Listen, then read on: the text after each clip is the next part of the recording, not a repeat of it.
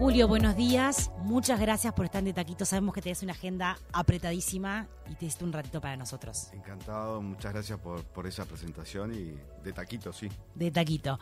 Bueno, contame, Julio, 365 páginas. Sí, nunca pensé ¿Es que iba a escribir tanto.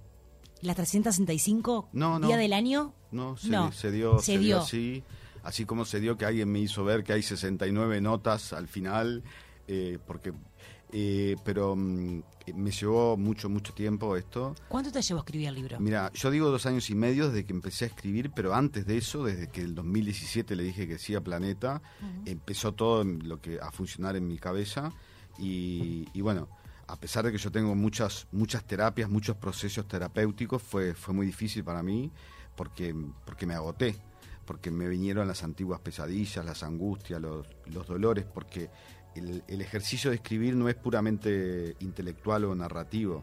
En mi caso yo elegí, porque fue una opción que fuera atravesado por las afectividades, por, por mis incoherencias, por las emociones, por los sentimientos, ¿no? Eh, Porque es el proceso de mi vida, es la historia de mi vida.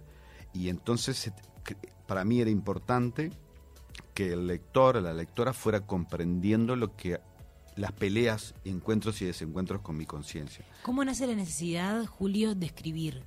Eh, dos años y medio en llevarlo adelante, en redactar, imagino de escribir, borrar, eh, reencontrarte con el recuerdo y con lo que te generaba también eso fuerte en las entrañas. Pero ¿cómo nace en ti esto de decir, ¿por qué no, por qué no lo cuento? Porque mm, mm, en realidad no fui yo, fue Planeta que me convenció, Claudia Ellos te, Garín. ellos te llamaron Sí, y sí. ahí arranca Hacía tu, muchos tu años. Claudia Garín fue compañera de la. Facultad de Comunicación, que me decía, vos tenés que escribir un libro. Mucha gente me lo decía, y yo decía, están locos. Eh, hasta que en el 2017 yo estaba en Roma haciendo un, acompañamiento a la Pastoral de la Diversidad y escribí algo en mi Facebook y ahí Claudia me dijo, viste que tenés que escribir un libro y yo le dije, sí, tenés razón, ahora estoy preparado, pero no, no estaba preparado, o sea que no fue una iniciativa mía, fue eh, un pedido, digamos, pero sí el libro fue una terapia para mí, una gran terapia y donde además lo más importante no es este lo que apareció al principio y es y- eh, y es el tema de la homosexualidad y si me acosté o no me acosté con cardenales y obispos que sí lo hice y eso no lo cuento para deschavar sino que lo cuento por lo que decía antes para que se entienda lo que yo iba viviendo Eh, un elegido de Dios Dios me había elegido para ser cura pero la iglesia me decía que lo que yo iba sintiendo que es cuando me fui descubriendo homosexual era un pecado entonces ¿cómo, cómo fui viviendo eso? es lo que voy contando desde que me lo dije a mí mismo, desde que se lo dije a un cura, etcétera. Pero lo, lo más difícil para mí fue contar eh, que yo fui víctima de abuso sexual cuando era niño y de violación ¿A qué edad? eh, entre 4 y 5 años y después este, con 7 y 8 años.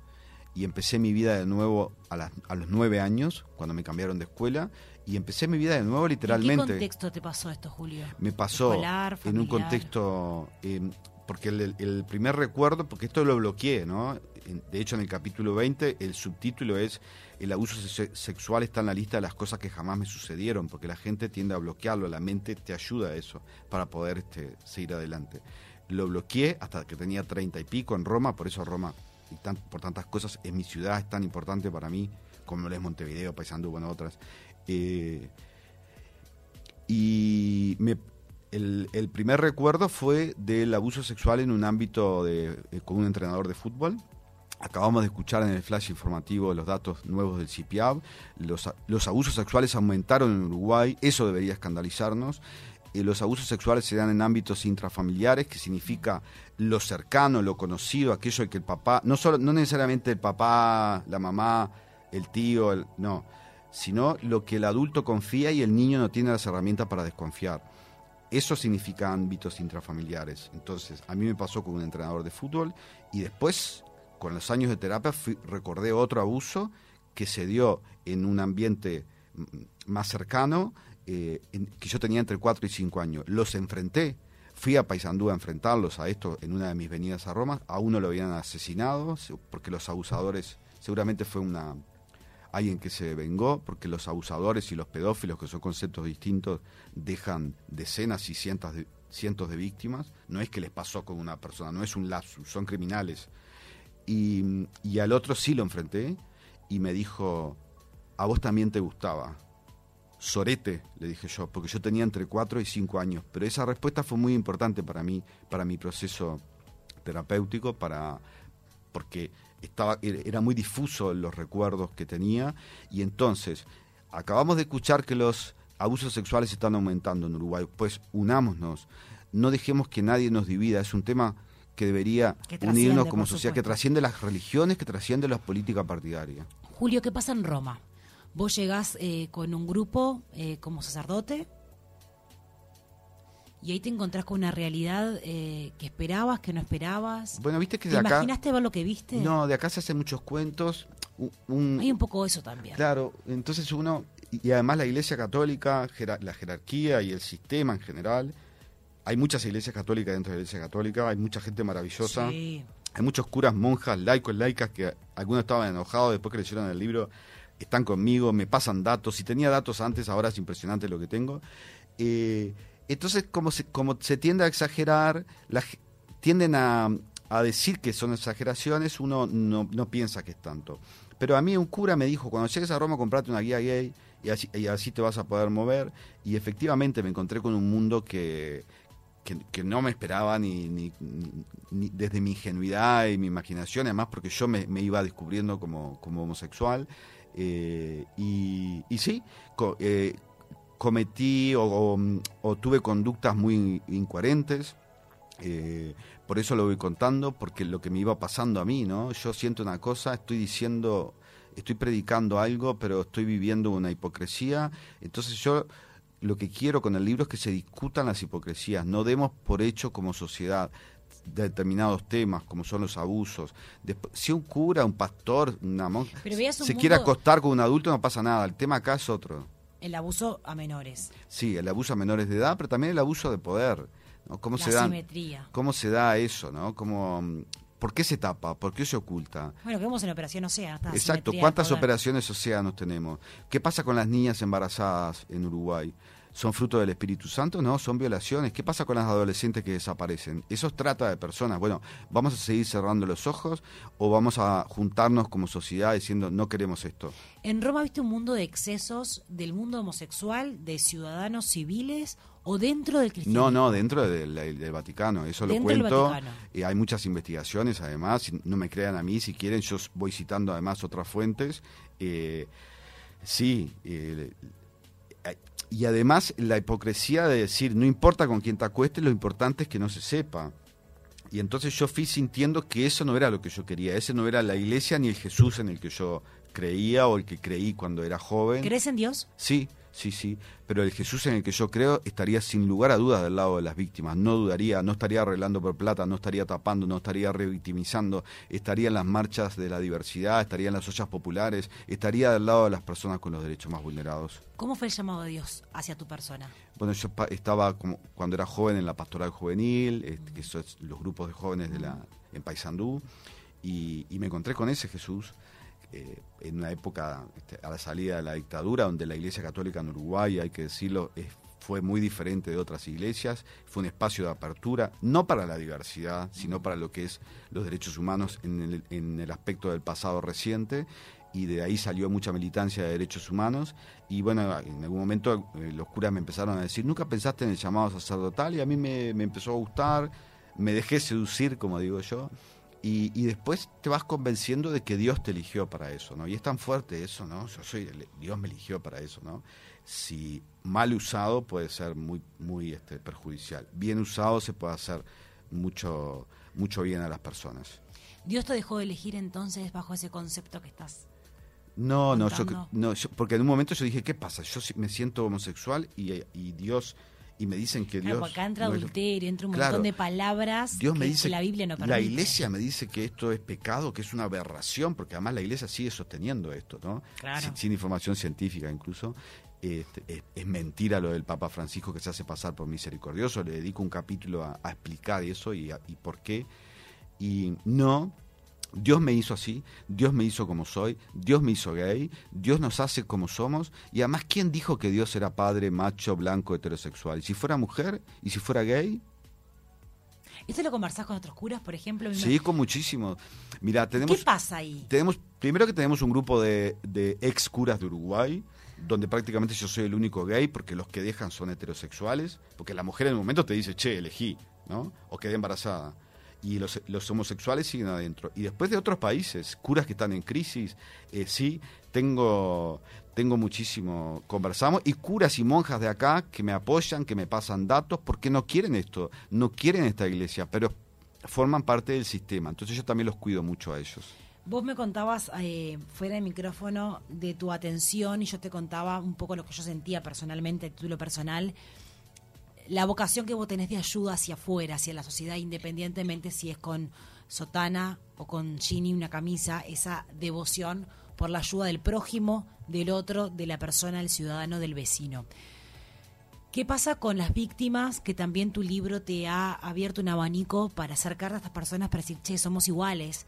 Nos pasó lo mismo. Bueno, es impresionante ayudar. lo que me ha pasado con esto, lo que está pasando, que era uno de mis objetivos. Este, por eso, cuando yo digo que me costó escribir, no es porque me costaba contar esto, si bien casi nadie lo sabía. Este, mi otro hermano empezando dijo, para mí también fue una sorpresa que yo abrí el micrófono a preguntas, eh, sino contarlo de un modo que pueda ser de ayuda. Y empezó uno, dos, cuatro, treinta, doscientos y ahora tengo más de cuatrocientas víctimas. Entonces por eso dije, yo no puedo con esto, atiendo una o dos víctimas por día, porque entiendo que no confíen en nadie, entiendo que no les crean, que la familia no les crean, que en el ámbito que sean le digan que no, que no es verdad, que exageran, porque eso es lo que se tiende a hacer, que los manden al psiquiatra y los empastillen. Entonces yo voy atendiendo una o dos víctimas por día, para mí es mi, prioridad. Y esto trasciende Julio Bófano y el libro, y por eso eh, largué en Paysandú eh, el nombre de la fundación. ¿Vas a crear una fundación? Voy a crear una fundación, porque solo no puedo. Eh, ¿Cómo se va a llamar? Se va a llamar, por eso lo que tengo es el nombre, se va a llamar Resurgemus, en latín, que es resurgiremos y nos levantaremos. Estamos ahora, un amigo me está haciendo el logo y esto implica toda una cantidad de procesos burocráticos, de objetivos, de... Bueno, yo quiero que sea todo transparente, hay un contador que me va a dar una mano, hay gente que me dice, yo te, doy plata, yo digo, esperen que esté la fundación y que haya una cuenta. Esto no es un negocio. Esto eh, tenemos que hacerlo y tenemos que hacerlo eh, fuera de los ámbitos de, de cualquier este, institución eh, política o religiosa. Julio, ¿te arrepientes de algo en esta vida? Sabes que en Paisandú me preguntaron si volvería atrás, qué cambiaría, y la verdad que es muy difícil eso porque es un ejercicio de imaginación.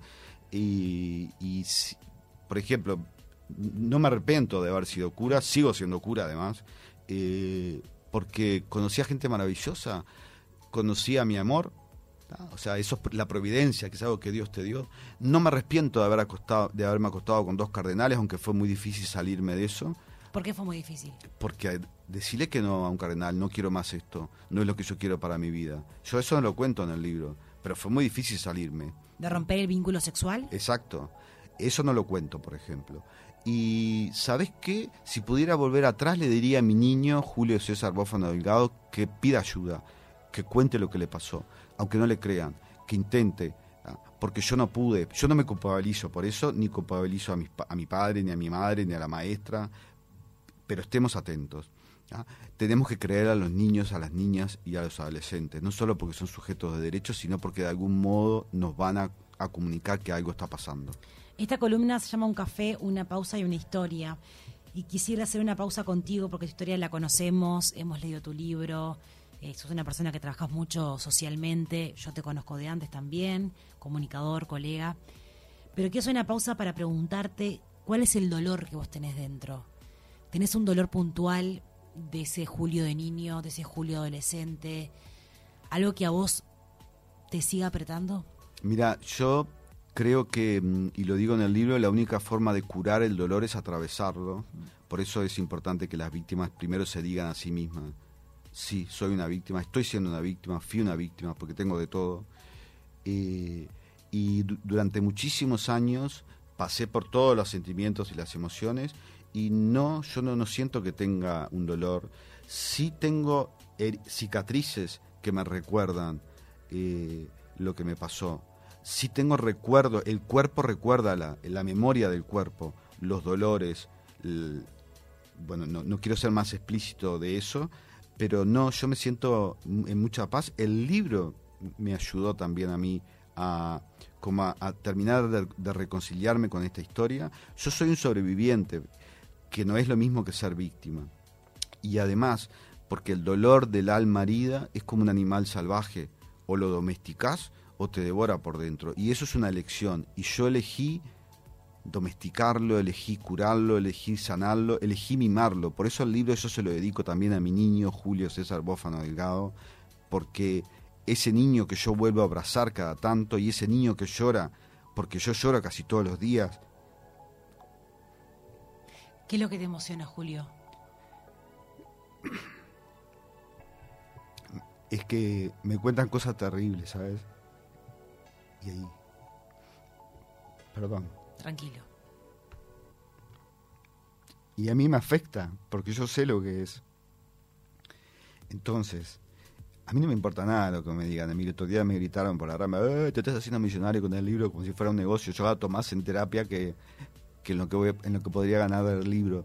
No me interesa eso, pero me afecta también. Y porque yo soy una persona y soy una persona sensible y las cosas que me cuentan son muy duras.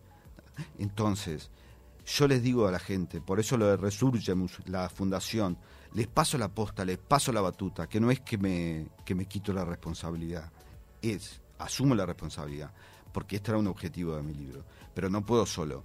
Y además porque estas cosas no se hacen solo, porque si seguimos solos siguen pasando como excepciones. Vamos a unirnos, vamos a unirnos católicos, cristianos, izquierdistas, del centro. A mí no me importa nada eso.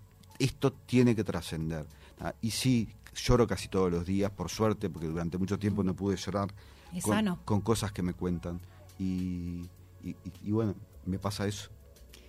Ya lo dijo Benetti, el cuerpo es el mejor portavoz y el más genuino y noble cuando hablaba de las heridas y ese cuerpo que todavía sigue por ahí recordando este pasado.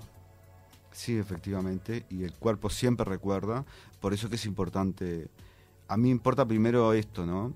las víctimas. El tema de la denuncia para mí es como un, segundo plano, pero de todas formas voy a aprovechar. A Yo lo único, el, único ámbito en el que confío es la fiscalía. Y hay una, la unidad de víctimas y testigos de la fiscalía que las estoy haciendo trabajar pila y son geniales. Este, asesoran, te asesoran. Llamen por teléfono 092 423 522 de 9 a, a 17 te atienden, te asesoran, te dicen qué posibilidades hay. Eh, la fiscalía, gracias a la fiscalía y a, gracias a las víctimas, gracias a las víctimas y héroes, heroínas de minas que se animaron a denunciar al curas, hay que animarse a denunciar en el interior. ¿Cuántas mujeres han denunciado en Uruguay a curas? Son pocas, la mayoría de los, de los abusos sexuales la mayoría de los abusos sexuales en el mundo los comete, el 90% de los abusadores y pedófilos son varones. Preguntémonos por qué. Y la mayoría de los abusadores sexuales y pedófilos de la Iglesia Católica son con varones también. ¿Ah? Eh, entonces, pero las, las denunciantes de minas, que una sigue siendo menor de edad, es una chica. O sea, no, no distinguen, ¿eh? algunos eligen varones, otros niñas, otros le da lo mismo. Son criminales. ¿ah? Y, y, sobre eso tenemos que ser claros. El Papa Francisco ahora dijo que le daba vergüenza lo de lo, que saltó en Francia, que les aseguro que solo un 10%, porque yo le respondí por Twitter. No basta la vergüenza. La vergüenza no sustituye la justicia. Si quieren justicia de verdad, déjense de tener justicias paralelas y vamos a la justicia civil y la justicia penal. Abran los archivos. Le, le, digo a la conferencia episcopal del Uruguay, abran los archivos porque tienen, cada uno tiene como un, como una, como un archivo de, tu historia. Ustedes saben muy bien quiénes son los que están siendo abusadores y pedófilos. Abran los archivos, vamos a la justicia civil y penal, vamos a, si de verdad quieren cambiar la iglesia, vamos a juntarnos sobre esto. En vez de estar este, atacándome y enojándome, transformen esos enojos en energía para ser la iglesia que dicen que quieren ser. No basta con poner un número de teléfono en, la web de la conferencia episcopal, que además no te atiende nadie, y un perfil de, las víctimas, de los abusadores que tienen sus errores. Vamos a juntarnos, juntémonos con toda la gente de buena voluntad, porque la mayoría de la gente es buena y quiere que esto cambie, o por lo menos que pase menos, que haya menos víctimas. Julio Bofano, gracias por esta invitación de Taquito, un placer. Gracias, gracias por tu emoción. Gracias.